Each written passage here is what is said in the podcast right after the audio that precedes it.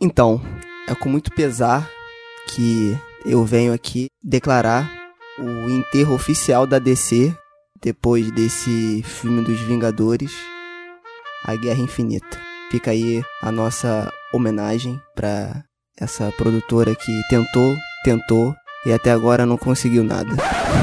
Mas é assim, não. O, o, o Homem de Aço então, é mas aí que tá. Você gostou? Gostei, gostei. Eu não sou um grande fã do Super-Homem, mas esse Homem de Aço eu achei legal. Então, assim, eu não sou fã, muito fã de quadrinhos em si, assim, desse universo. Eu acho legal ir no cinema, uma poquinha, pá. Mas eu tenho um problema que, assim, tem dois heróis que eu não gosto. E é justamente o Batman e o Superman. Olha aí, cara. ó. Então é muito foda pra mim, cara. Olha, eu entendo as pessoas não gostarem do Super-Homem, mas o Batman. O Batman eu só gosta do joguinho, velho. O filme, cara, eu acho ele muito. Você é milionário, cara, vai se tratar. Mas qual velho. Batman? Todos?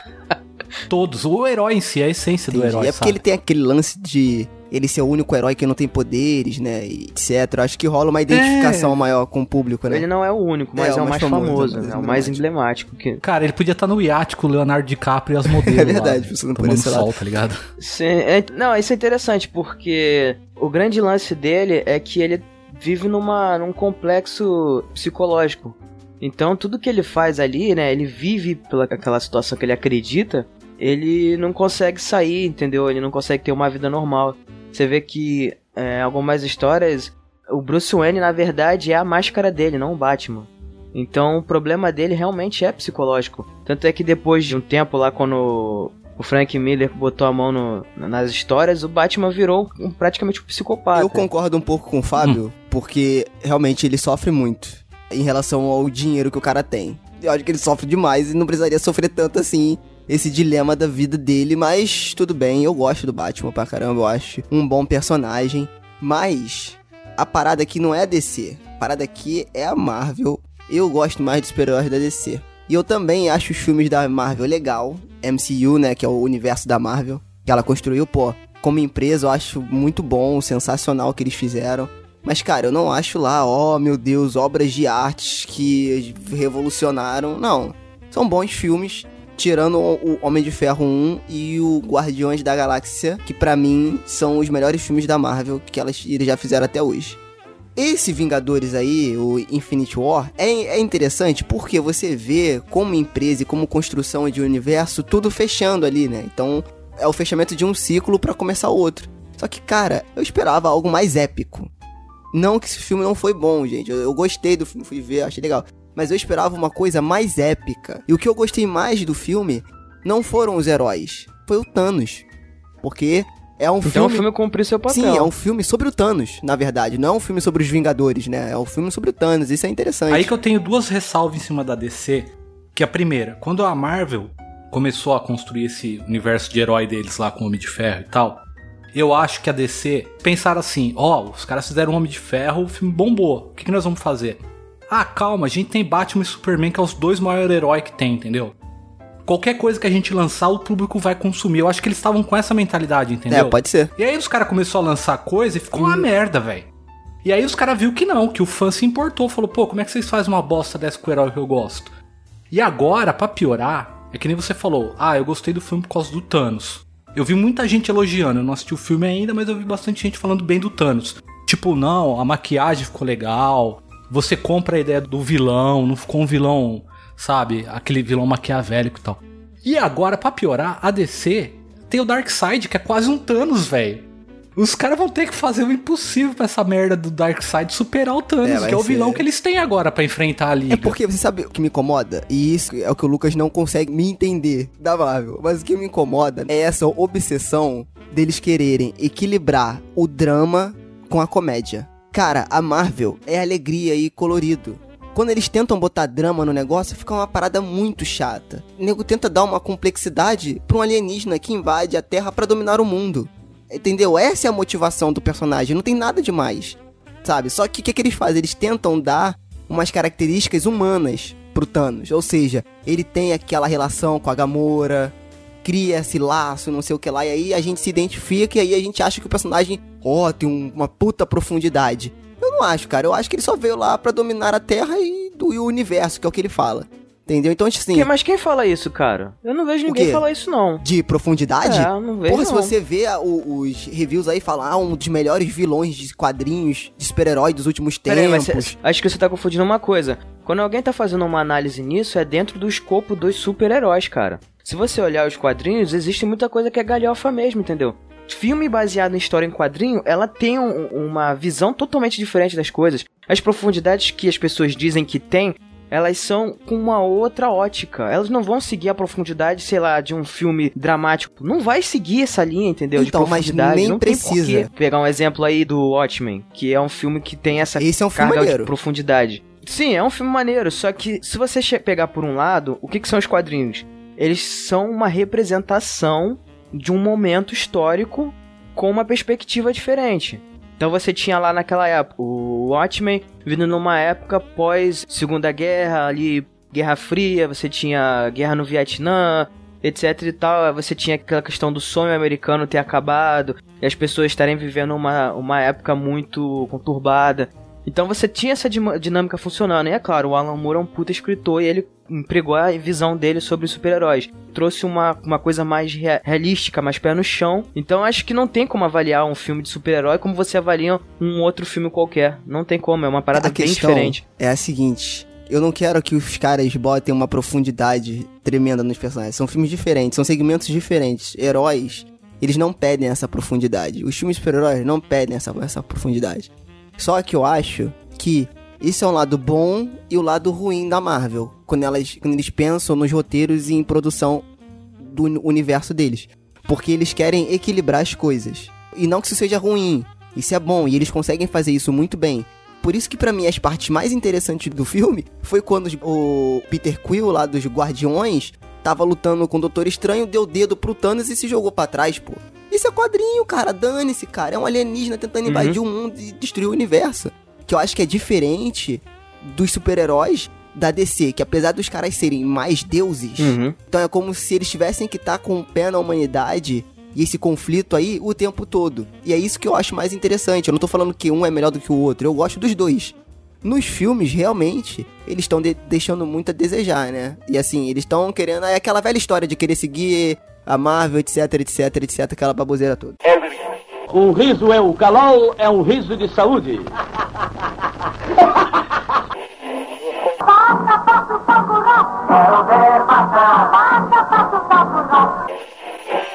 Ding dong, ding dong, Avon chama, dê as boas-vindas à sua revendedora Avon. O tempo passa, o tempo voa E a poupança da Merindos continua numa boa You know you drive me up a wall the way you make good for all the nasty tricks you pull. Seems like we're making up more than we're making love. And it you got something on your mind other than me. Girl, you got to change your crazy ways. You hear me? Say you're leaving on a 7 Seja bem-vindo você, ser vivo ou não, né? Nunca se sabe. A mais um episódio fresquinho desse podcast delicinha sobre filmes de terror, suspense e todo esse universo. Tudo bem com vocês? Sou o Sérgio Júnior, o host dessa bagaça aqui. E hoje será um episódio tipo aquelas promoções Pague um, leve dois. Que a gente vai falar de dois filmes nesse episódio. E claro, que pra isso eu nunca tô sozinho. E hoje eu tô com ele, Lucas Levino. Fala pessoal, beleza? Aqui é o Lucas e. ah, com licença, por acaso essa é a casa da Tamara? Eita, olha aí, ó. Cuidado, hein? Se alguém bater a sua porta à noite, amigo. E eu vou te falar, já aconteceu isso comigo, hein? Já aconteceu isso comigo, hein? Sério? Já. Caraca. E olha que eu moro em Que apartamento. aí você fala o quê? A eu Tamara não mora casa do atendo. lado. Eu nem atendo. E- Tá maluco, cara. Se bate na minha porta 3 horas da manhã, maluco. 4 horas da manhã vai ficar batendo.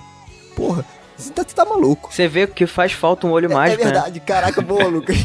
eu não tinha pensado nisso. E com a gente também aqui tá ele, o queridíssimo Fábio Morgado. Tudo bem, pessoal? E eu achei que o fundo do poço do cara era um pé na bunda, hein? É verdade. Tudo começou com o pé na bunda. O que, que relacionamentos não podem fazer com o ser humano, né?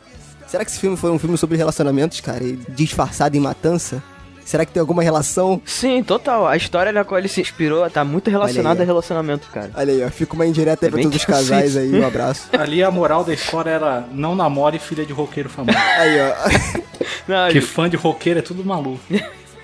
É, vocês que estão ouvindo aí, antes da gente começar o cast, algumas coisinhas. A primeira, você que tá ouvindo e gosta do nosso conteúdo, de, do que a gente indica aqui, da nossa conversa, não esquece de se inscrever no nosso feed do podcast, né? No seu agregador aí, de podcast preferido. No iTunes, nós estamos no iTunes também. E quando você se inscrever no feed, não esquece também de classificar a gente. Isso é importante. porque É a forma que você tem de ajudar a gente a aparecer para outras pessoas. Né? A gente é, ampliar a conversa e as indicações de filmes aqui. E se você quiser bater um papo com a gente, é só deixar uma mensagem lá no post desse episódio no Facebook, Facebook Frequência Fantasma, ou também no Twitter, né, que é arroba Fantasma, você deixando a sua mensagem lá e a gente bate um papo um pouco sobre o filme, sobre coisas do mundo, universo e afim, beleza? Então é isso, galera. Deixa de papo e vamos para o cast.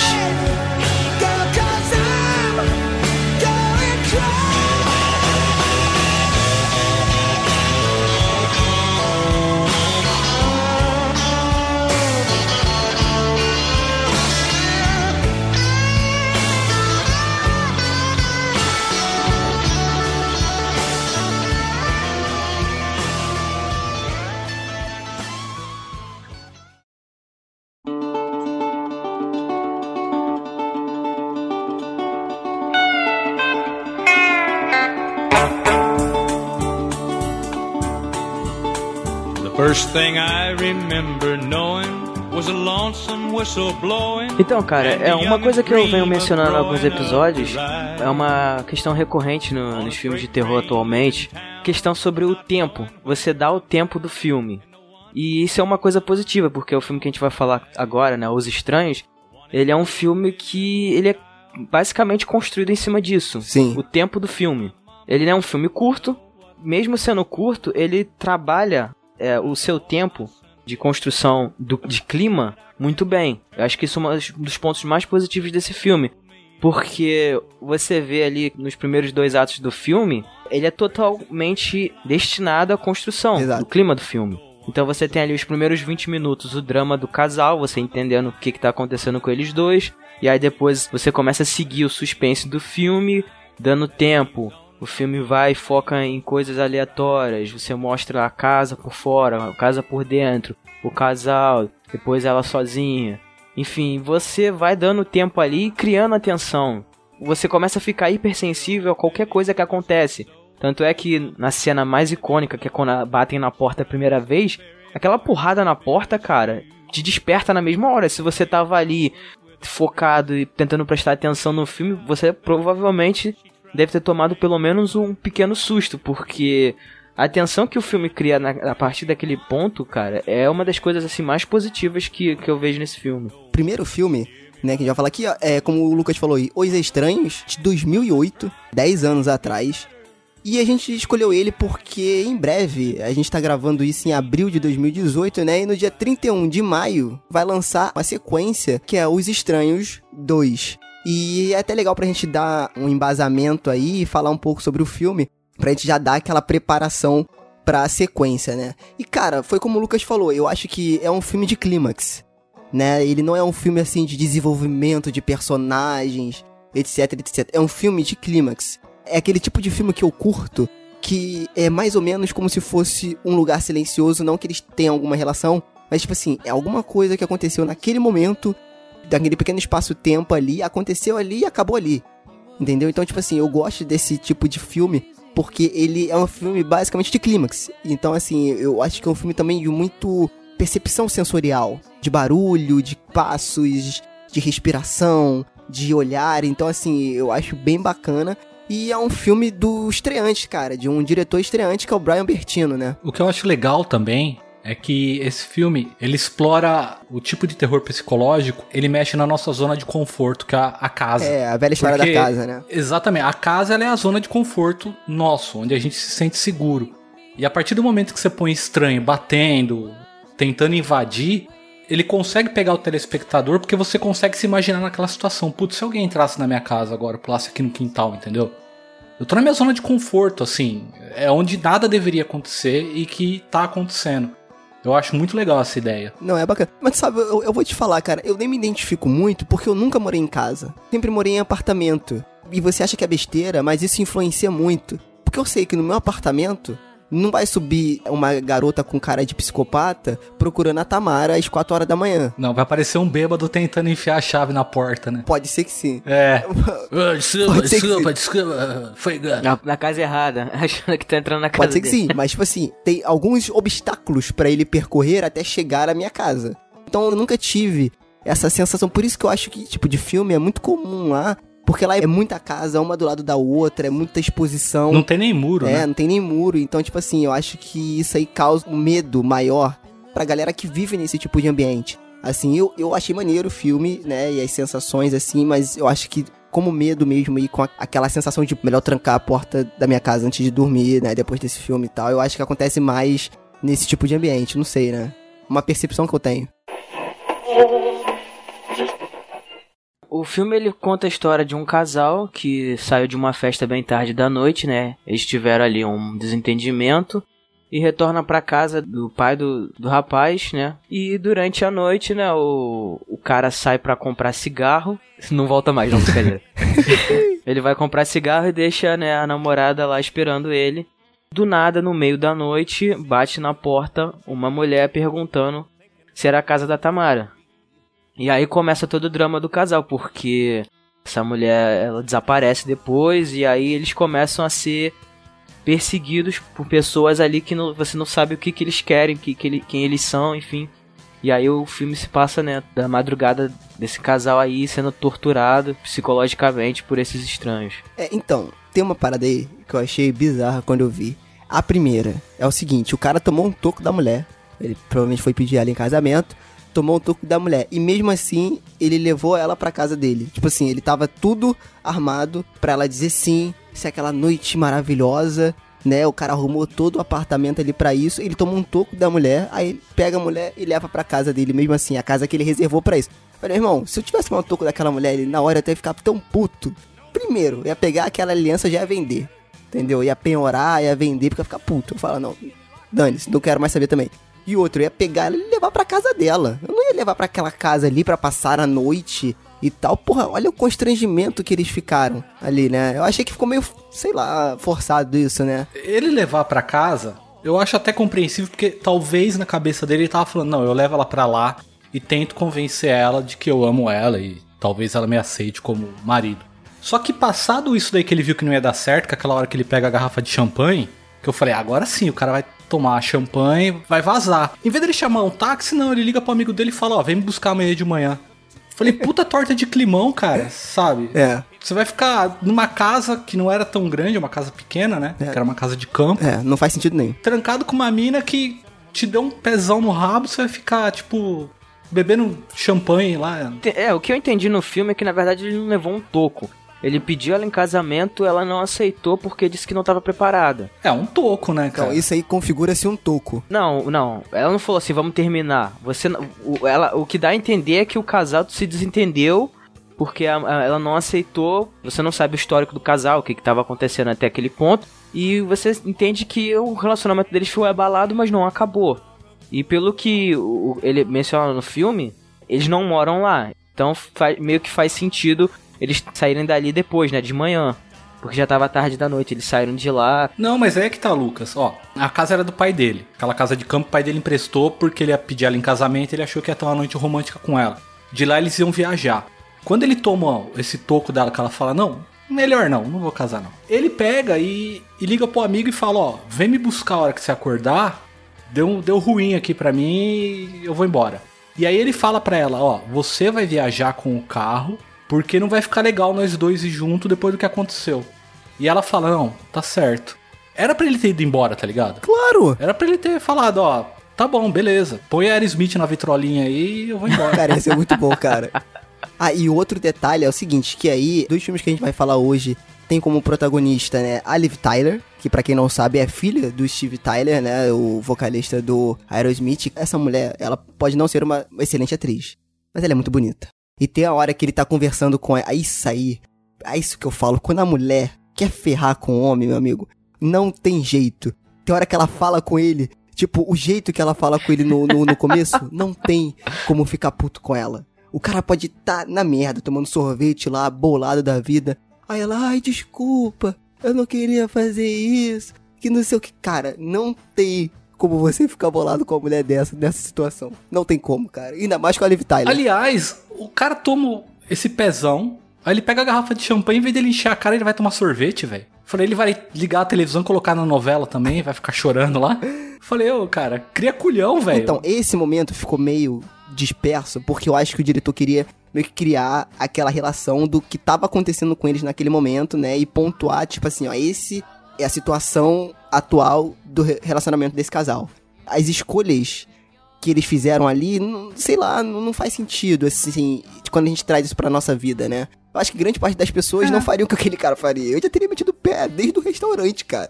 Falar, ó, vou te deixar em casa, valeu, até a próxima aí. E é isso aí, acabou, cara. Cada um pro seu lado, entendeu? É, vida que segue, né? Né? Eu, eu só achei estranho isso. O cara, tipo, sei lá, é uma atitude normal. Você tá magoado, você tem uma garrafa de bebida, você ia lá fora, sentar na varanda lá e ficar bebendo, sabe? Olhando pro céu e pensando na vida. Não tomar sorvete. Não é, eu entendo que, beleza, eles não vão se separar por conta disso. Pode ser que eles vão pensar melhor sobre o assunto, beleza, beleza. Mas, pô, você levar pro lugar que você arrumou pra escolha do sim, é meio complicado. Eu levaria ela pra casa, É. cada um pensa na sua casa e depois a gente se encontra e conversa. Né? Olha que o Frequência dando conselhos amorosos aí pra você, cara. cara é, a melhor ouvinte. coisa é dar um tempo mesmo. Entendeu? Então, tipo assim, não faz sentido trazendo pra nossa realidade. Eu já achei meio. Ah, pra mim o filme ele me embalou mesmo no segundo ato. Mas entendeu? será que eles moravam naquela cidade? Não. Se eles não morassem ali, então ela ia o quê? Ele ia procurar um hotel pra ficar naquela noite, alguma coisa assim? Ou era tudo longe? O lugar era afastado porque ele fala isso pra ela. Ele fala, ó, eu liguei pro Mike, ele deve estar bêbado, dormindo. A hora que ele acordar, ele vem me buscar, acho que ele só vai chegar de manhã, porque aqui é um lugar afastado, de difícil acesso. Ele ainda fala assim, de difícil acesso. Mas até aí, beleza. É que nem eu falei, eu sei lá. Eu teria falado pra ela, ó, então beleza, pega um táxi, a casa já tá toda arrumada, eu vou encher isso aqui de puta e vou virar a noite dançando aqui. Não, cara, É, mas acho que o grande lance que ferrou tudo foi quando, sei lá o que que deu lá, que os dois começam a se pegar, entendeu? Então, aí Porque tanto que é que é tá. ali que começa a merda toda. Aí que tá a primeira regra que o mestre Wes Craven fala na saga Pânico, que eu observo em todos os filmes. Uma das regras principais do filme de terror é nunca faça sexo. Se você perceber, no Exatamente. começo, quando ela começou lá o, o Vulco Vulco, a porta bate. E aí, meu irmão, entendeu? É a noite de matança que está batendo na sua porta. Então aí é a primeira coisa, é a primeira regra, e mais outra regra é quebrada nesse filme, tá? Mais pra frente. Mas a primeira regra, uma das mais importantes, é essa. Nunca faça sexo no filme de terror. que Você vai morrer. E foi o que aconteceu. E eu vou te falar, no começo do filme eu já tava achando já meio que um saco esse negócio dele construir aí a relação deles dois e tal. E outra, gente, a gente vai dar spoiler desse filme, que 10 anos atrás, né, vamos lá, 2008, vai só vai tentar não dar muitos spoilers assim que são pontos chaves do filme, mas enfim. A construção até chegar no primeiro clímax, eu acho muito bacana, cara. Eu acho muito legal, que é a primeira batida na porta, ele sair pra comprar um cigarro, né? Que assim, é aquela desculpa pra ele pensar um pouco, esparecer a cabeça e ela ficar sozinha em casa. Então, tipo assim, essa construção eu acho muito bacana Uhum. até a hora da música, né? Claro, ela eh, bota aquela musiquinha lá, né? Rola um Love's in the Air. Aí ia ser sensacional se a música fosse Aerosmith, hein? Porra. I don't close my eyes. Porra, ia ser foda. Ia ser maneiro. Eu não vou. E aí, quando ela começa a ser perseguida lá, que o, o bicho lá bota a música autona em casa e a música começa a travar e vai porta quebrando e as coisas caindo, cara, aquilo ali dá um certo desespero, porque você fica confuso como ela, porque é muito barulho ao mesmo tempo naquela sequência, entendeu? Então dá um certo pânico ali, né? Dela tá cercada Deixa eu fazer uma e tal, pergunta é pra maneiro. vocês. A primeira vez que vocês viram esse filme, que eu vi esse filme também já faz muito tempo que eu vi esse filme, aquela primeira cena que o cara, né, mascarado aparece, vocês acharam que o filme poderia ser sobre fantasma, alguma coisa assim? Ou, ou não? Vocês já sabiam que o filme era sobre assassinato e tal? Ah, eu já sabia que Eu era achei sobre que era outra coisa. Né. Só que eu, eu tinha uma ideia totalmente diferente na minha cabeça. Achou que fosse uma parada mais psicológica no sentido de que se é real o que ela tá vendo ou não, se tá ficando maluca, esse tipo de coisa? Não, eu achei que o cara da máscara era o, o namorado dela. Eu também. Eu pensei em uns momentos. Ah, boa, Eu boa. falei, esse cara tomou um pé na bunda e ele ficou surtadão. É. Ele arrumou os amigos pra zoar ela. Até porque tem uma cena que tenta meio que dar, insinuar isso. Que é quando ela tá lá des- desesperada dentro do quarto, esperando um maluco de mascarado aparecer, quem aparece é o namorado dela do nada. Exato. É, então. Isso é muito, sabe o que? Pânico. É a mesma coisa quando o cara tá perseguindo a Sidney na casa dela lá, e aí quem entra pela janela? O namorado. Né? Então, tipo assim, eu, cara, eu vi várias relações, assim, porque Pânico é uma franquia que eu amo muito, de paixão. Então, assim, quando eu vejo essas paradas muito parecidas, eu já linko logo a franquia Pânico. Mas eu vou te falar, na primeira vez que, que aquele maluco mascarado aparece, amigo, é de se borrar até pingar no chão. É foda. É bizarro, É porque muito foda. isso que eu acho maneiro, que ele não faz barulho. É. Pra mim é um dos problemas do filme. Porque tem horas que o diretor não se decide se ele quer deixar a parada mais suspense e tensão ou se ele quer jump scare. E aí isso se confunde, aí um quebra o outro e aí perde clima. Entendeu? Mas assim, cara, o primeiro momento que ele aparece é de se borrar, de pingar no É chão. isso que eu acho legal. Pro filme, um filme ser bem feito, pra você ver que não, o orçamento não importa tanto. O cara tava com um saco de pano na cabeça, velho. Sabe? E intimidou. Você olha o cara, você fica com. Esse filme aí eu acho que foi 10 milhões de orçamento. É uma máscara bem feita. Por mais simples que ela seja, é um saco de pano com um furo no olho, sabe? Ah, é perfeito Só pra que- você usar em festa fantasia. É, ficou muito massa, Não, isso cara. aí é referência total ao massacre da Serra Elétrica, né? Ah, não, sim. Não, esse filme, é a maior referência, acho que dele, é o próprio Halloween, sabe? Do Carpenter. É, tem Sim, vários. total. que introduz Tem essas Halloween, coisas de... tem de- aquele Eles também, que foi referência. é- Ó, outros filmes que ele, que ele bebe legal é Mensageiro da Morte. Exato, Mensageiro da Morte, sim. É, tem um outro, como é que é o nome do outro filme lá? É... Quando um Estranho Chama. Quando o Estranho Chama. É, um- uns anos antes. São filmes, assim, que inspirou bem esse daí. Mas eu achei esse filme muito legal. Ele tem essas partes, assim, por exemplo... Quando ele, quando ele vai comprar o cigarro, ela fica lá. Aí a garota volta. Ah, tô procurando a Tamara. Né? Eu ainda falei, será que ela vai perguntar Samara? É. Não, aí ela bateria na minha casa. Aí o cara volta e ela fala: Olha, tem gente aqui e tal. E ele começa: Não, não tem ninguém, não. Você que tá, tá loucona. Sério mesmo, o cara não vai acreditar na mina, velho? É. E a mina, não, meu celular sumiu. E ele, não, que sumiu? Tá, tá na sua bolsa, procura lá. Falei, meu amigo, eu tô numa casa no meio do nada. Eu vi uma mina bater na porta perguntando. Eu saio, eu volto, a outra tá histérica, trancada no quarto, falando que tem alguém tentando invadir a Com uma casa. faca na mão. Eu ia falar, minha amiga, vamos vazar daqui agora, velho. Agora e esse filme termina. aqui. É. Assim, eles tentaram fugir, eles tentam fugir, só que eles são meio que. Sim, mas eu acho que né? demorou pra ele acreditar nela demais. É. Pela ambientação que o filme te deu. Você fala, não, realmente, é plausível. Você tava lá, você viu uma mina bater na porta, você volta, tem uma pessoa toda histérica falando, olha, tentaram entrar aqui. Eu ia falar, peraí, então essa mina tá tentando roubar, é ladrão, sabe? Tá com mais alguém, vamos, vamos Se eu fugir. tenho uma 12 em casa, é a primeira coisa que eu faço. É pegar a arma, cara. O cara viu que tinha uma pessoa mascarada do, Muito do lado bom. de fora, então, cara. isso é legal, porque no começo você acha que é o cara.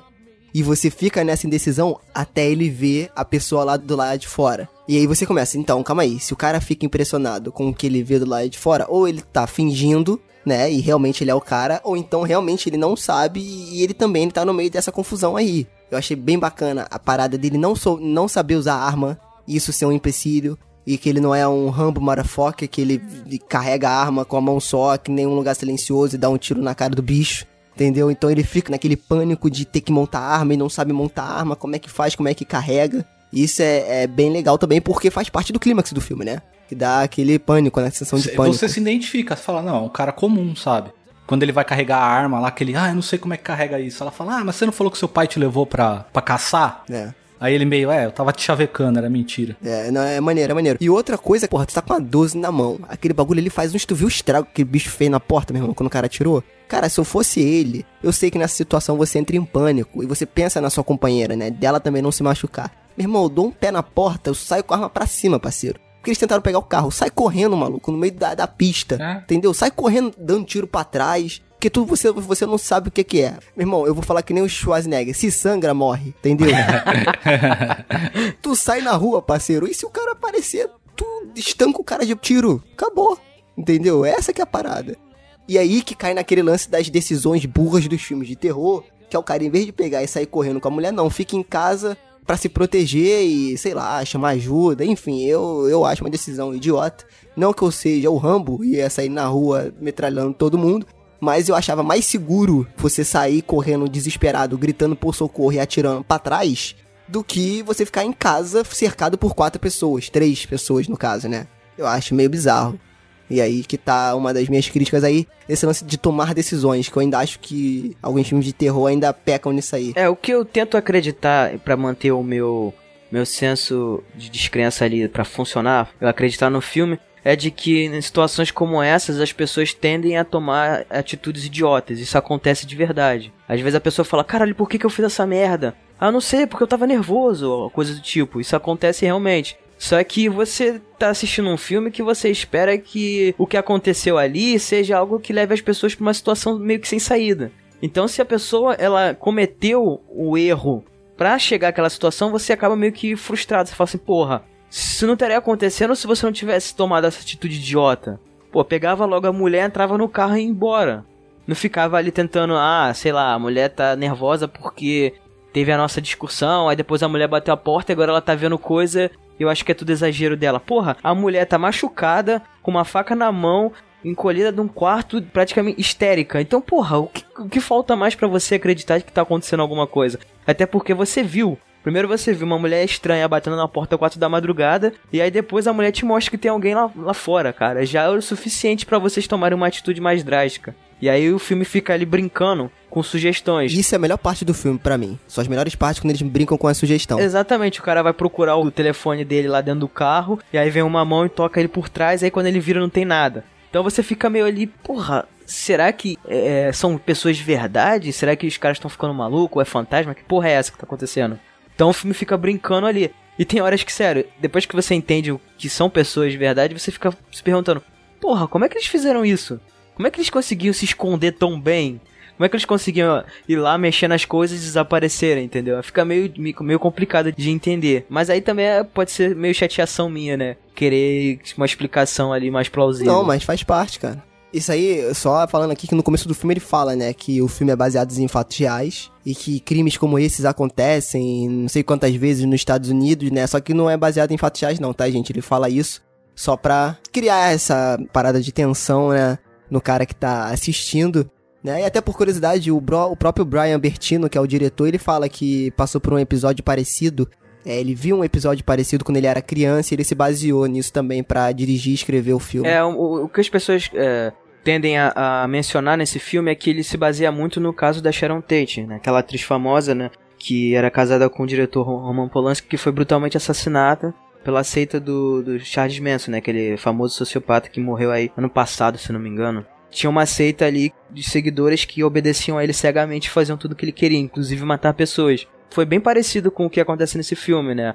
Um grupo de pessoas, eram um homem e três mulheres, eles invadem a casa da Sharon Tate assassinam brutalmente ela e as pessoas que estavam na casa. Depois a investigação descobre que foi algo meio que aleatório, então acaba causando um pânico generalizado na região pessoas famosas achando que, ah, meu Deus, a qualquer momento alguém pode entrar na minha casa tentando me matar. E aí algumas pessoas deixaram a região, outras é, contrataram guarda-costas, enfim, aí gerou um pânico e acabou se tornando aí um dos ícones da cultura pop sobre psicopatas, serial killers, essas coisas todas. Inclusive a gente vê isso, né, muito nessa época sendo explorada.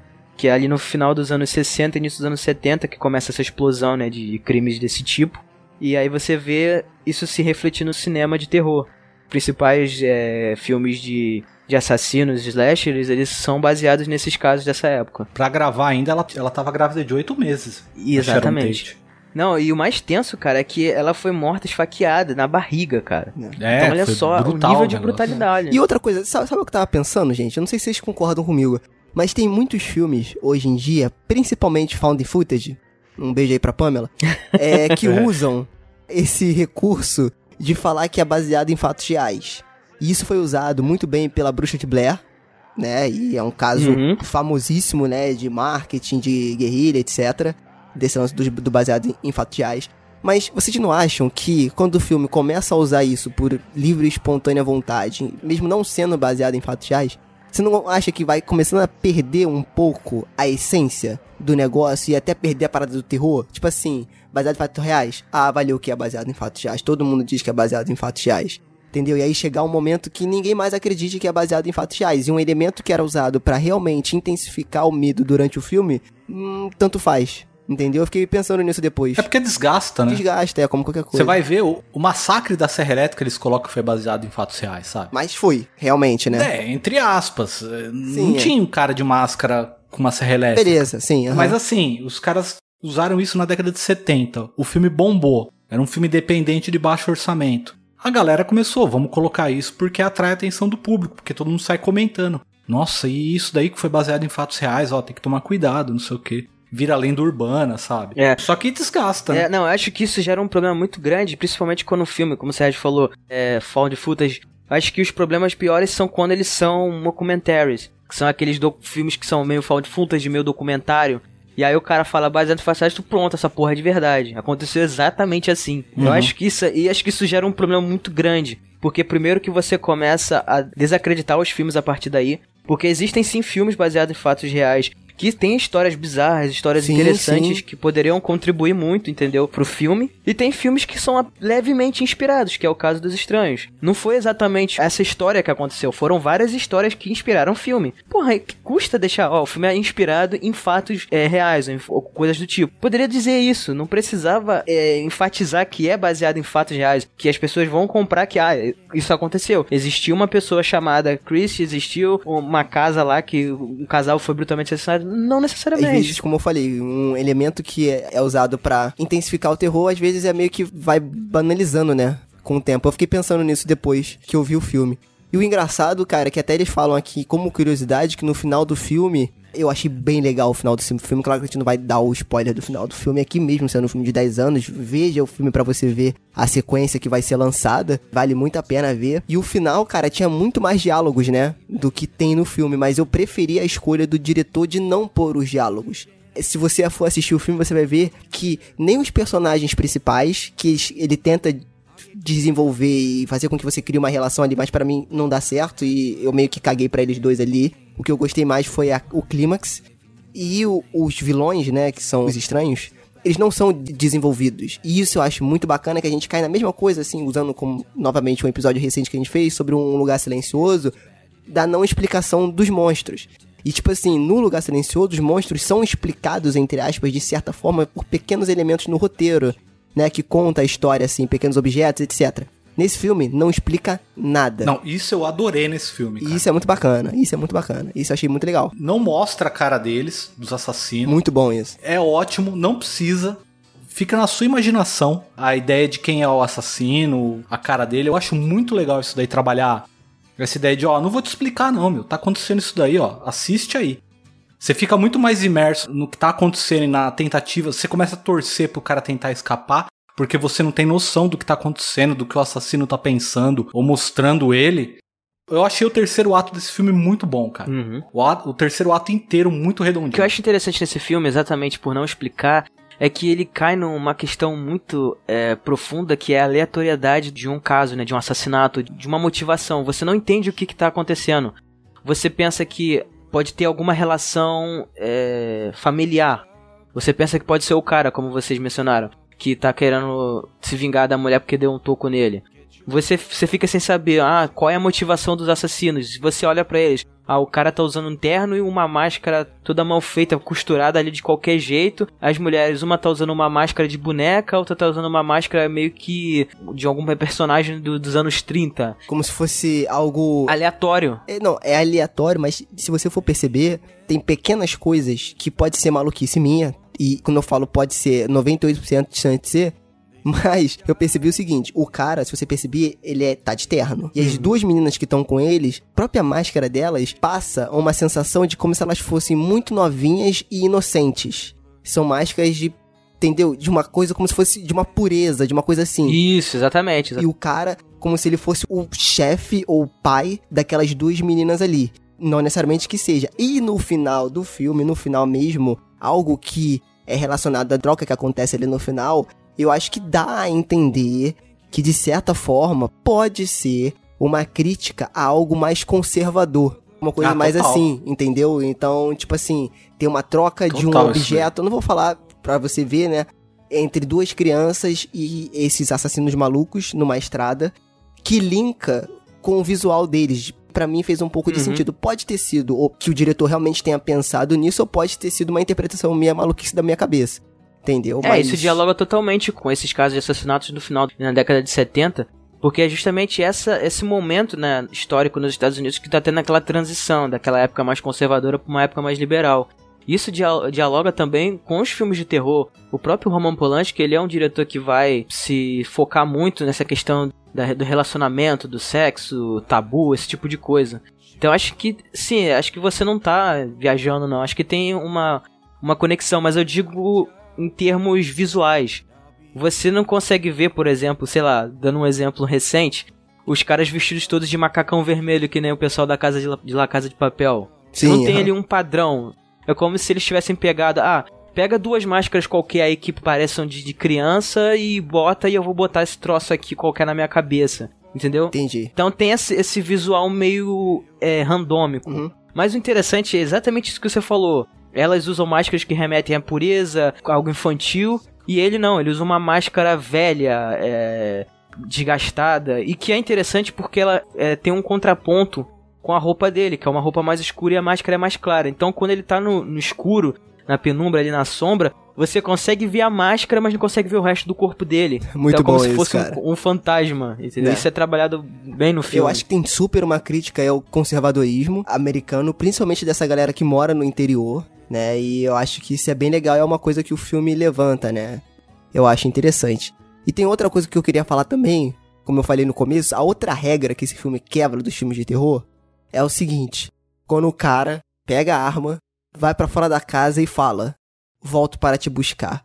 Terceira regra dos filmes de terror: nunca diga "eu volto logo". Nunca diga que vai voltar pra buscar alguém, você vai morrer. Entendeu? Você tem que ficar junto com a pessoa. Parece que o pessoal nunca viu o filme do pânico. É só assistir pra você se salvar nos filmes de terror. Não pode fazer sexo, não pode falar que volto logo. A regra, Não se regra. separa. Nunca se separe. Quebrou regra, se ferrou. Uma coisa que também eu achei estranho, ela não corre pro banheiro pra se esconder. Seria o mais lógico, que é o menor cômodo da casa e onde teoricamente só tem uma entrada, é aquela porta na entrada do banheiro e uma janelinha minúscula. Quer dizer, que ia dificultar a entrada de quem tentasse invadir.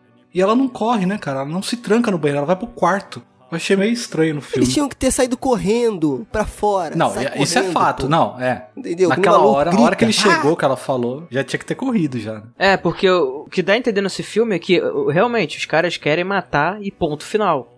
Tem uma, não tem o que fazer, entendeu? Você não tem diálogo, você não tem alguma maneira ali de tentar fugir da situação que não seja ou contra-atacando, né, ou dando tiro na, na galera, ou então pegando, entrando na porra do carro, saindo correndo que nem os desesperados. Só que o problema é que se eles fizessem isso, cara, eles, sei lá, acho que não ia dar muito certo, porque os caras estavam de carro. Então, eles- se eles tentassem correr ali na estrada para buscando ajuda, eles iam acabar sendo pegos de qualquer jeito. A única chance deles, eu acho, ali de saída era ou ma- matando os caras ou então entrando no carro e fugindo. Que é o que eles tentam fazer, mas muito tarde. Mas tem um porém, você falou, né? Que, que eles sabiam que o objetivo deles era matar, né? Mas a gente só fica sabendo o objetivo deles quando o cara mete o machado na porta. Porque até aquela hora poderia ser simplesmente gente tentando só aterrorizar, sabe? É. sim, sim. É, é. tipo vandalismo. Quando o cara mete o machado na porta, que aí você fala, fudeu, essa porra tá séria mesmo, cara. É, mas eu acho que isso poderia ter sido é, antecipado porque a, a mulher falou que os caras entraram. Porra, se o cara tá querendo só aterrorizar e vandalizar, ele não vai entrar na casa, entendeu? O cara entrou então, na mas, casa não- lá. mas e- é que tá. Eles entraram, mas não chegaram a atacar ela. Ela nota que ele entrou porque ela vê o, o dispositivo de detetor de fumaça lá que, que alguém mexeu ali e o celular dela cortaram o fio do carregador e sumiu o celular. Aí ela fala, entraram aqui. Até aí eu falei, tá, de repente pode ser, sei lá, tentando só vandalizar e assustar eles pra eles não ter uma noite tranquila. Aí quando mete o machado na porta, que aí Sim, você aí fala, sim, não, aí muda é, tudo, né? É, eles estão aí pra tocar o terror mesmo e vão matar eles, né? Eu só acho que eles só se ferraram realmente porque eles quebraram as regras do Randy, que o Randy fala no- na franquia do Pânico. Se eles não tivessem quebrado essas regras, nada disso teria acontecido. E aí, eu quero saber de vocês, né? Se vale a pena a pessoa que está ouvindo esse podcast maravilhoso assistir esse filme. Não, vale total a pena, cara. Ele é um filme que ele não é comprido, então você não vai ali acabar se entediando por conta do ritmo que o filme segue. E ele é um filme que trabalha muito Como é bem. os Vingadores. e também e um filme que trabalha muito suspense.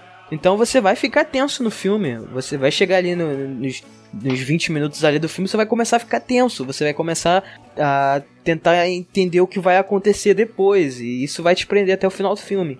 Só que assim, o filme ele tem um final que pode não agradar todo mundo.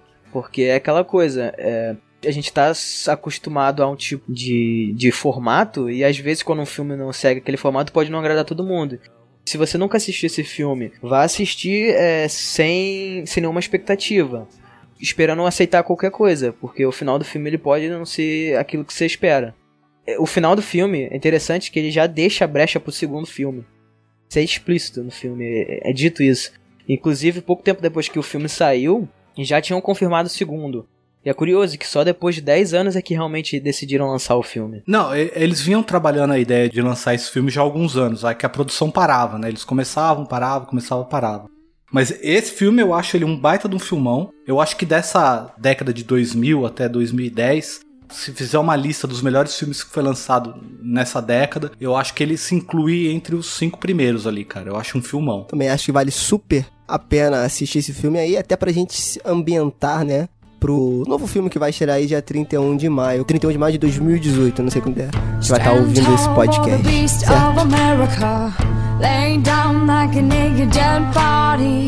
Keep it real for the people working overtime. They can't stay living off the government's dime. Stand tall for the people of America. Stand tall for the man next door.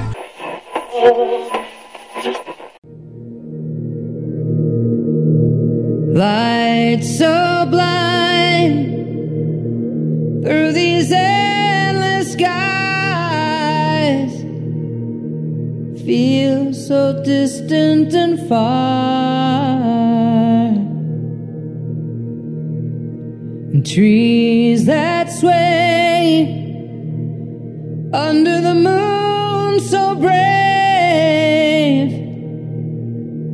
Is there life beyond these stars? I wanna wake up inside. Oh, I wanna wake up inside. I wanna wake up inside. Yeah, I wanna wake up inside.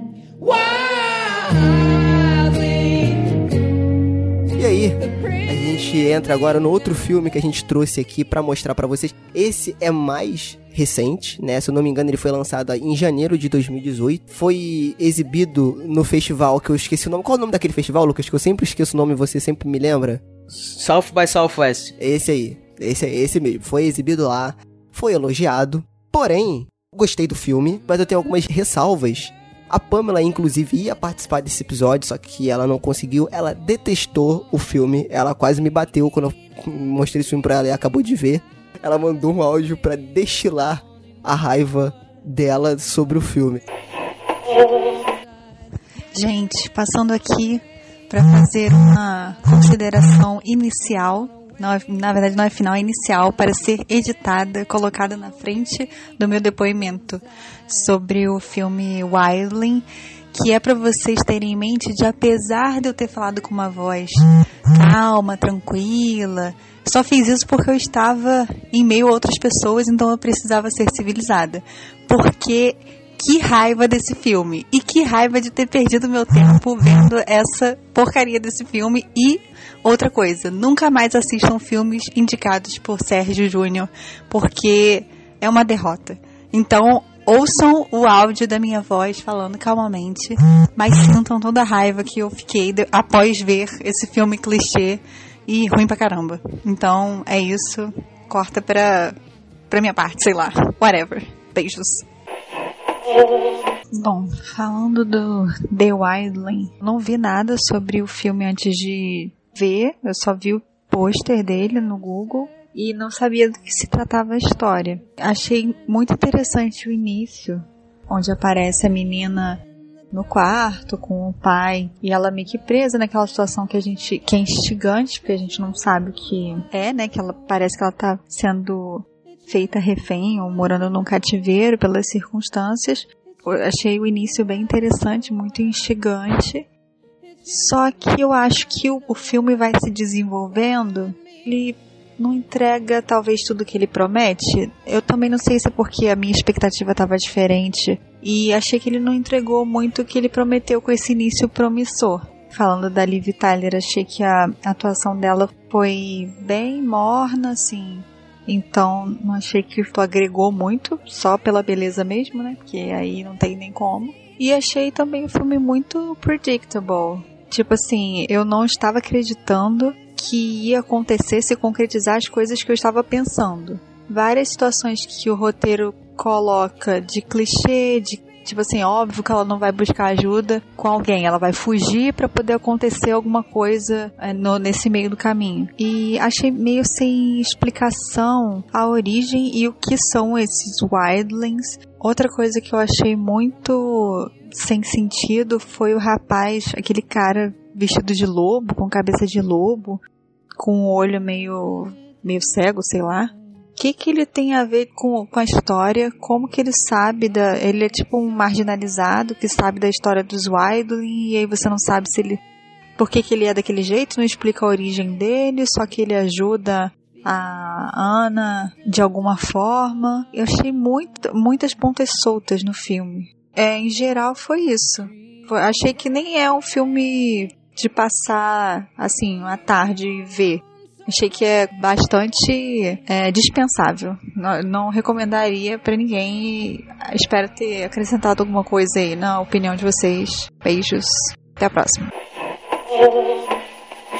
Mas antes da gente entrar nessa filme Mamilos, eu vou pedir pro nosso queridíssimo homem da sinopse aí, Lucas, por favor, traga a sinopse aí deste filme Wildling, né, de 2018. Então vamos lá. É, o que dizer desse filme, cara? Porque ele tem algumas coisas pontuais pra gente não falar muito para não estragar a experiência de quem não viu. Mas o filme é basicamente a história de uma garotinha que ela vive meio que enclausurada, né, pelo pai dela, que diz que se ela sair, um monstro vai pegar e devorar ela. Então ela cresce ali naquele ambiente até que alguma coisa acontece, que eu não vou falar o que é, e ela acaba sendo inserida no mundo real, digamos assim. Então ela vai começar a ter uma vida, entre aspas, normal com as pessoas. E aí essa relação entre a vida que ela vivia no passado e agora a vida de uma pessoa normal. E aí o filme vai seguindo ali com alguns mistérios que vão acontecendo e a história tem um momento que ela muda totalmente, é um ponto de virada ali total no filme. E é que é bem legal. E esse monstro que o Lucas falou é o Wildling.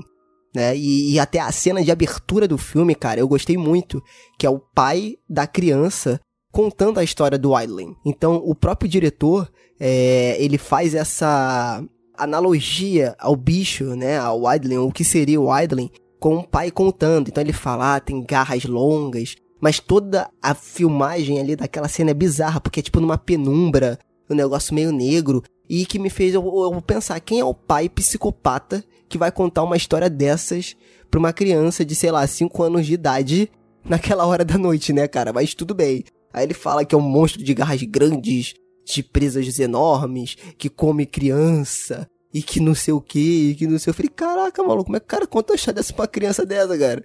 Eu fiquei impressionado. Mas tem aquele famoso, né? Não pensa no diabo que ele aparece, que os pais vivem contando pras crianças. É, pode ser isso também, né? Eu não sei porquê, mas esse começo do filme, esse comecinho do filme, ele me chamou, não sei porquê, eu lembrei muito de um filme chamado Na Companhia dos Lobos. Vocês conhecem? De 84? Não lembro. Comecei a ver esse filme na hora. Eu lembrei do companhia, Na Companhia dos Lobos e eu fiquei com aquele filme na cabeça. Aliás, eu vou rever ele porque aquele filme é muito bom. O quê? Por causa do cara do. Não sei. Cara que aparece lá? Aquela cena que ele começa a contar pra ela a história do Idling. Eu não sei porquê.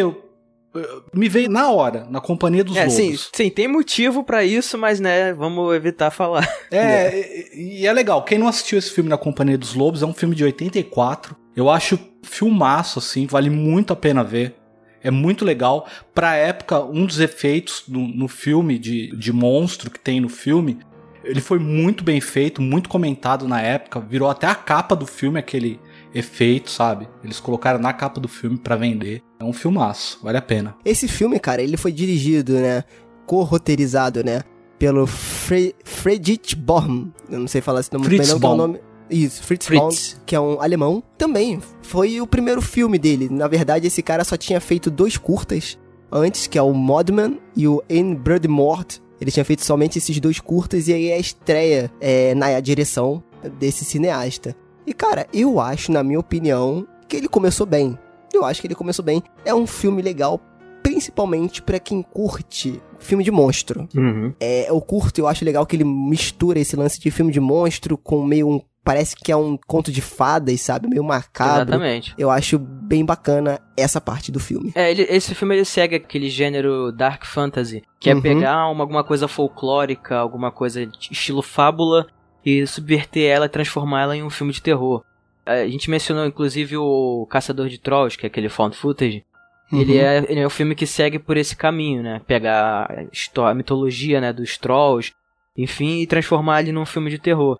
Só que ele tem uma, um tom, né? Que é mais voltado para as histórias clássicas de princesa. Então você tem ali ah, certas analogias que vão te remeter, entendeu? A, a garotinha presa, entre aspas, numa torre, não, não é o caso do filme. Mas você tem isso, um monstro lá fora que quer pegar criancinhas. Então, e fora o fato de que ele tá contando uma história pra ela antes de dormir. Então você tem essa, essa sensação de você tá vendo algo familiar. Acho que por isso o Fábio tenha, tenha pegado algumas referências ali de outros filmes.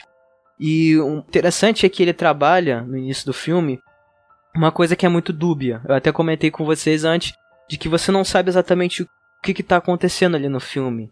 Se aquilo ali é, é real, não é. E depois, no- no- na metade do filme, é que você entende o que tá acontecendo. E eu acho isso bem interessante no filme. Que nem o Lucas falou, você não sabe o que tá acontecendo. Pra mim, assim, o comecinho do filme eu não gostei muito. Eu tava meio, hum, será, velho? Aí quando ele ejeta a- aquela seringa aquele negócio na barriga da menina, né, que a, que a menina menstrua, aí eu falei, opa, tem coisa aí. Eu tava achando, na minha cabeça, eu construí, essa menina é maluca, ela tá num sanatório, esse cara é médico, e ele tá sedando ela. Foi isso que eu pensei na hora, assim. Eu Uhum. pensei que esse cara tinha sequestrado essa menina e ele era um estuprador. É isso. E eu acho. Exatamente. Pra Foi mim, isso que a eu pensei. analogia, é, e pra mim a analogia do monstro seria ele o monstro. Entendeu? Por isso que pra mim o plot twist do filme pegou bem, bem mais. Aham. E, por exemplo, a Pamela, ela falou pra mim que o filme pra ela foi previsível, pra mim não foi tanto. E, e mesmo assim, é, é o que eu sempre falo, o filme ele não precisa ser uma obra de arte surpreendente do início ao fim pra ser um bom filme. Mas assim, pra mim foi porque eu não esperava isso. Eu não Uhum. esperava o desenrolar da história depois ali do segundo ato pro terceiro. Mas eu não esperava isso, eu esperava outra coisa. E isso eu achei legal. Esse plot twist eu achei bacana. Mas foi justamente isso que eu mencionei com você, que era. Você não tá entendendo o que tá acontecendo, e eu exatamente pensei isso. Que era, pô, cara, esse cara é um sequestrador, um estuprador, entendeu? Um pedófilo. E, pô, ela, ela tá naquela situação ali, ele criou um universo imaginário pra ela de maneira que controlasse ela, entendeu? Então, basicamente ele falou, é, diferente de você, de ter pensado de que o cara era um monstro, na verdade eu achei que ele inventou esse monstro pra ela ter medo de fugir. Pra ela nunca tentar fugir dali. Pra não pedir entendeu? ajuda, né? Eu também É. pensei Pra não isso pedir um pouco. ajuda. Eu também pensei isso um pouco. Então, quando eu comecei a assistir o filme a partir desse ponto, cara, ele já ganhou uma outra dimensão. Ele foi construindo isso ao longo do, do filme até a metade dele, que é quando tem essa virada, que eu não realmente não tava sabendo o que, que tava acontecendo. Eu achava que, de fato, era isso. Que era uma garota que tava passando por uma, uma situação terrível e que depois a gente ia acompanhar trauma que isso ia acarretar na vida dela. Até porque no começo do filme acontece uma parada que eu, pô, eu falei, cara, é- só pode ser isso. E aí quando o filme muda, meio que realmente me surpreendeu, não posso dizer assim tão positivamente. Mas ele realmente me surpreendeu, ele fez uma coisa que eu não esperava que fosse acontecer. É, eu- Quando entra o segundo ato do filme, eu vi tanto. Assim, acho que o roteiro ficou tanto a desejar, teve tanto erro no roteiro, no segundo e no terceiro ato, que foi o que fez o filme não, não acabar se tornando um filme bom, assim. Que eu falei, não, esse filme é muito, muito legal. Ele ficou um filme, ah, é legal. Só que tem umas coisas que é muito absurdo, ele tem uns saltos temporais no filme que não, não fazem nexo, sabe? Parece que foi corte de edição, é, corte no roteiro, que eles. Ó, vamos tirar isso daqui, isso, isso e isso. E agora, o que a gente faz? Ah, não faz nada, junto o que sobrou e, e- e joga o filme, sabe? Hum. Eu achei que ele Entendi. ficou muito confuso o roteiro, muito mal feito, muito mal escrito essas, o segundo e o terceiro ato dele. levando em consideração o que eu te falei, que é- é um filme, como o próprio nome fala, do Adlin ser um monstro. Então, assim, pra quem, por exemplo, assistiu bastante filme de monstro, eu não vi tanto exagero assim. Porque eu já vi esse tipo de coisa em filme de monstro. Uhum. Mas assim, eu concordo com você que tem alguns furos no roteiro, mas que não me incomodou tanto. É porque eu não sei se. Eu, eu gostei, cara, da personagem da garota. Não, ela é eu legal. realmente gostei dela. Eu reconheço que tem uns furos de roteiro, né? Tem algumas coisas ali realmente que parece que foi mal montada, não sei. Algo assim desse gênero. Mas, cara, eu gostei tanto do que ela representa e do estilo dela, né? Que meio que abafou esses erros pra mim.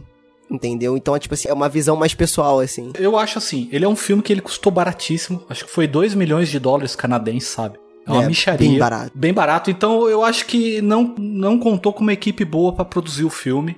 Esse diretor aí, eu gostei dele como diretor. Só que esses problemas do roteiro que jogou no filme ficou meio. Por exemplo, no segundo ato, o irmão da Liv Tyler no filme, Sim, aham. Colin Kelly Soderlett.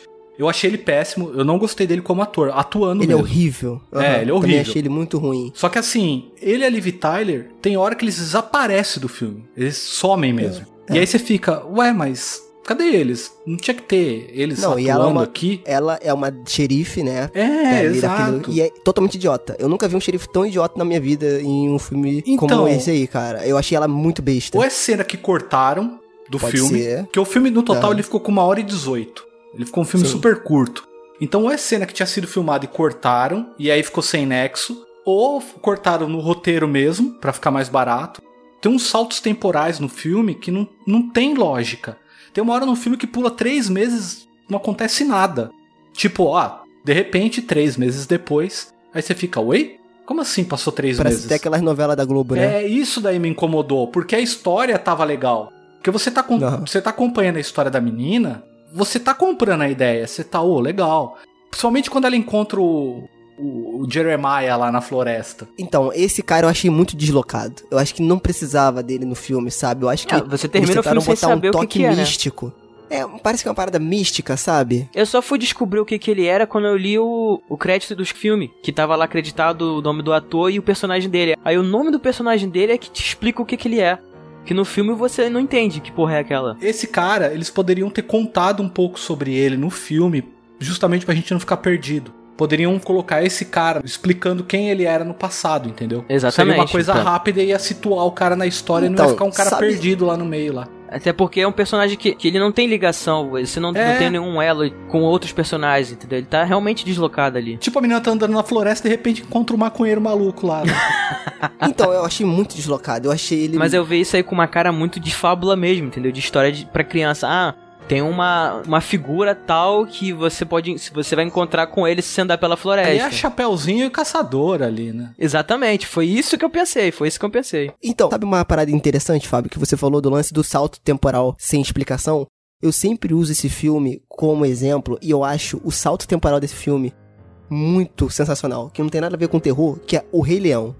Que é o salto temporal dele pequeno pra ele grande, no meio do Hakuna Matata. Cara, aquilo Sim, ali sim. É perfeito. É Tá, mas ali foi bem perfeito. construído. Se ela tivesse cantando Hakuna Matata, eu concordaria. Pô, sensacional. mas ela não tava, velho. Ia ser sensacional. Eu já acho muito absurdo a mina ser inserida na sociedade desse jeito. A mina passou 16 anos presa e. Não, beleza, vai pra escola. Isso realmente me incomodou no filme, cara. É, isso também eu achei meio forçado. Tem um momento no filme que a xerife, né, que é a Liv Tyler, ela conversa com o médico que tava cuidando da garota no hospital, e ele fala uma parada tensa pra ela, tipo, o que que tava acontecendo com ela e tal.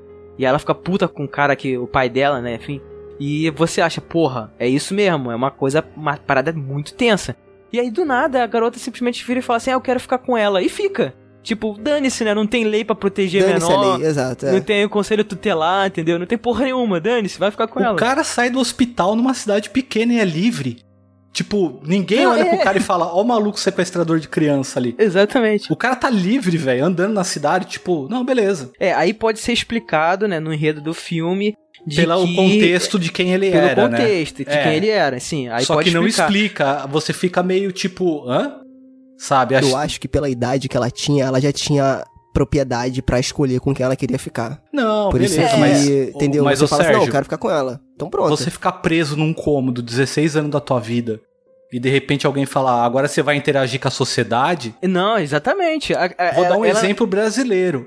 O bandido da luz vermelha que ficou 30 anos preso, quando ele saiu da cadeia, ele só fez cagada. Ele ficou malucão. Então, mas é base. Então, mas você tá dando exemplo meu agora, que é basicamente o que tá acontecendo comigo agora com Far Cry 5, cara. Eu ainda não vi a sociedade. Eu tô preso aqui num quarto mais de um mês jogando Far Cry 5, cara. Quando eu sair da sociedade, eu não sei o que, que vai acontecer. Mas tem uma entendeu? história interessante, meio parecida com isso, que é de uma garota que cresceu com lobos, né? Ela. ela- não, sei- não me lembro agora o que aconteceu, mas enfim, ela foi criada num. Chama Mogli? Não, mais interessante é que isso realmente aconteceu. E essa ah, eu garota, já vi essa história. Ela não tem nenhuma. Digamos assim, nenhuma construção social. Ela não sabe falar, ela não sabe agir como um ser humano. Ela não consegue retornar pra humanidade. Isso parece aquele filme Mama, né? Também, que as, as meninas eram meio selvagens, né? Um Isso, negócio isso. assim. Então, quando você tem uma situação dessa, de uma pessoa que ela é totalmente deslocada da sociedade, você não tem como inserir ela de qualquer jeito. Então, aquilo ali no filme me incomodou bastante, porque se ela fosse, sei lá, Faz, é, faz sentido, eu não tinha pensado nisso aí. se a personagem da Liv Tyler fosse alguém que trabalhasse com isso, entendeu? Até fosse uma como assistente xerife- social, uma Isso, psicóloga. exatamente. Aí beleza, mas não é, não é xerife, velho. E bota ela na casa com um adolescente, sabe? Tipo, ó, beleza, ó, tá aqui. Eu achei que não tinha necessidade de um moleque ser todo rebelde e tal, não sei o que. Acho que aquilo ali não, não, não fez a história andar pra frente. O que faz a história andar pra frente é a garota. E a maneira como ela vai se relacionar na sociedade de acordo com a experiência dela, com a vida que ela tinha no passado. E aí acho que cabe mencionar também, eu particularmente não sei vocês, mas gostei da, da atuação da atriz. Que eu achei Não, que. ela trabalhou muito bem. Mas ela, ela tinha feito um outro filme bom já, que ela tinha recebido ótimas críticas. É o Diário de Adolescente lá, acho. Que é Belle Pulley. É. Eu achei que ela trabalhou bem porque esse filme, ele também, parecido com o- Os Estranhos, ele trabalha a questão do, do sensorial. Então você vê que ela tá com os sentidos ali super aguçados. Qualquer barulho pra ela é um barulho muito alto, ela sente os cheiros diferentes. Isso eu achei muito bacana, desse lance dos Uhum. sentidos, achei Eu muito achei legal. isso muito bom porque é como se fosse uma criança sendo inserida num mundo novo, completamente novo. Então, todas as experiências que ela tava tendo, que ela tava ouvindo, que ela tava vendo, que ela tava comendo, tudo aquilo ali pra ela era muito novo, então aquilo ali tudo era muito acentuado. Então eu achei que né, esse ponto do filme, a, e a atriz consegue entregar isso muito bem. Eu achei um dos pontos altos desse filme. Mas aí tem o problema, que nem. É tudo bem construído isso daí que você falou. Ele vai caminhando devagar, você vai captando, você vai absorvendo. E de repente dá um puta salto e avança muito rápido, entendeu? Isso, Isso, daí me isso. incomodou. É, isso é um problema sério de roteiro, né? Básico. É, acho que falou assim, ah, beleza, a gente já apresentou agora, acelera essa porra aí que tem que acontecer o clímax do filme. E aí É. dá Exato, esses é. problemas todos que a gente já, já, já mencionou. Outra coisa também que eu acho interessante é, a gente destacar com relação aos atores, né, que é a participação do Brad Dourif. Que aí, pra quem não sabe, ele que é o Chuck, né? Que faz a voz, que ele, ele é o assassino e depois faz a voz do Chuck lá em todos os filmes. Boa. Ele é um personagem até interessante no filme. Porque você não sabe qual é que é a dele, aquilo que eu falei, ah, você acha que ele é um sequestrador, um pedófilo, enfim, e depois tem uma virada lá no filme. Achei que ele ali. Ele, ele trabalha muito bem, é, ele, ele entregou bastante ali o- essa, essa questão no filme. Você vê, e ele tem pinta de, de vilão maluco. Você vê ele no Senhor dos Anéis também. É, ele é o língua de cobra. É, o Língua de Cobra, ele tá muito bem também. Outra coisa que me incomodou muito é o filme mudar de terror pra ação no instalar de dedos. Isso eu fiquei muito bolado no final do filme, né? Que a gente já está se encaminhando no final do filme. E ele virou basicamente um filme de ação, o Predador ali, do nada. Pronto. É o Predador, do nada, a mulher pinta a cara de Rambo e se camufla, e aí você... Caralho, isso é, isso é meio tenso. Bem comando para matar ali, velho. Comando para matar, totalmente. Aí, cara, não, né? E os efeitos especiais do filme também, né? Os caras fizeram um filme com um joelho e um suco de caju. Realmente, os efeitos ali foram feitos no Flash, não, não né? me incomodou muito os efeitos, não. Ah, cara. me incomodou, cara. Aquela última cena, a última cena que fecha o filme, Uhum. cara, aquilo ali é CGI de PlayStation 2, cara. É. Pelo amor de Deus. Porra, em pleno O que eles 2018. conseguiram atenuar é porque aquela cena era bem escura. Então eles conseguiam ali diminuir aquela. Porque o problema do CGI é ele ficar crível. É você conseguir olhar ele no plano do filme. Então você sabe que aquilo ali tá deslocado. Aquilo não tá na- no que foi gravado ali, entendeu? Uma coisa que tá à parte. Ele fica meio que destacado. Isso É. acontece muito em filme de baixo orçamento quando os caras não teve tempo de trabalhar o CGI e a aplicação do CGI no filme em si, né? Então você tem esse É. problema. E aí, pra atenuar isso, eles usam o quê? Filme no escuro, pra poder esconder essa diferença, esse recorte todo. E aí o filme trabalha com isso, mas enfim, é, como ele era baixo orçamento, ainda assim era muito visível que o, o CGI ali não, não tava muito bem finalizado, que o filme realmente ele não tinha é, recursos pra poder fazer isso. É, não é um Transformers. Olha a comparação, olha aí. Mas tem explosão. Tem explosão.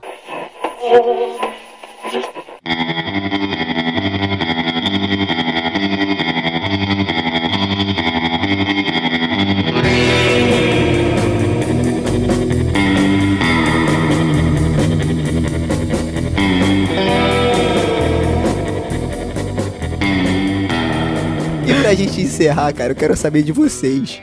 Vale a pena a galera assistir, procurar para assistir o Wildling de 2018 com a delicinha da Liv Tyler como policial que não faz nada? Eu acho que vale a pena se a pessoa assistir na companhia dos lobos também. peraí, peraí, você tá falando o filme ou literalmente na companhia de lobos?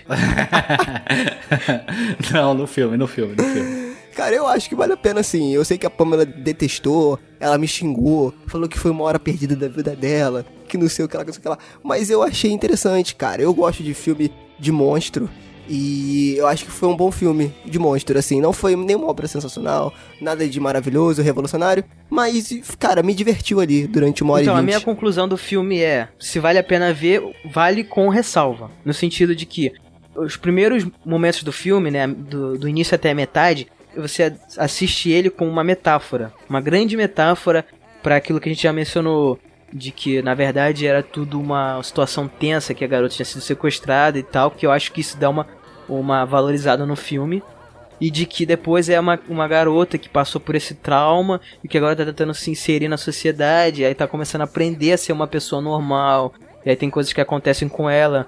No, no- E outra coisa que eu esqueci de falar, que também tem muito lance aí relacionado, né? A descoberta da Exatamente, adolescência, isso que eu- né? era Por isso que eu parte tava da falando. menina. É, Então sim. tem muita coisa relacionada com sangue e assim. puberdade, essas coisas. Exato, que ela é adolescente, então isso é legal também, essa metáfora que ele usa. Eu acho que isso engrandece o filme. Dá até a metade. E aí, na, na metade pro final, é você aceitar que o filme é uma fábula, que ele é uma história de. de- uma, tipo uma lenda urbana, alguma coisa assim. Se você aceitar nesse ponto, você consegue comprar a ideia do filme, mesmo que ele tenha seus problemas de roteiro, os problemas é, de, de- o- os efeitos não serem tão bons assim, é, dá pra você levar. Agora, se você tentar levar o filme todo com uma única pegada, ou então você esperar alguma coisa a mais, acho que a pessoa vai acabar se sentindo um pouco frustrada assim. É um filme que vai dividir opiniões, eu acredito. Então não é 100% de chance que você vai gostar de assistir ou não.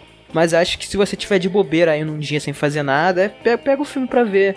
Só pra, entendeu, matar o tempo ali. Mas não é um filme que você tem que assistir, entendeu? Mas é um bom filme. Exato. Assim, é, é, o, é o que eu falo, assim, muita gente critica os festivais, né? E tal, critica o Oscar, a gente também já, já falou disso aqui, né? Mas assim, cara, o filme foi exibido no, Os- no festival relevante.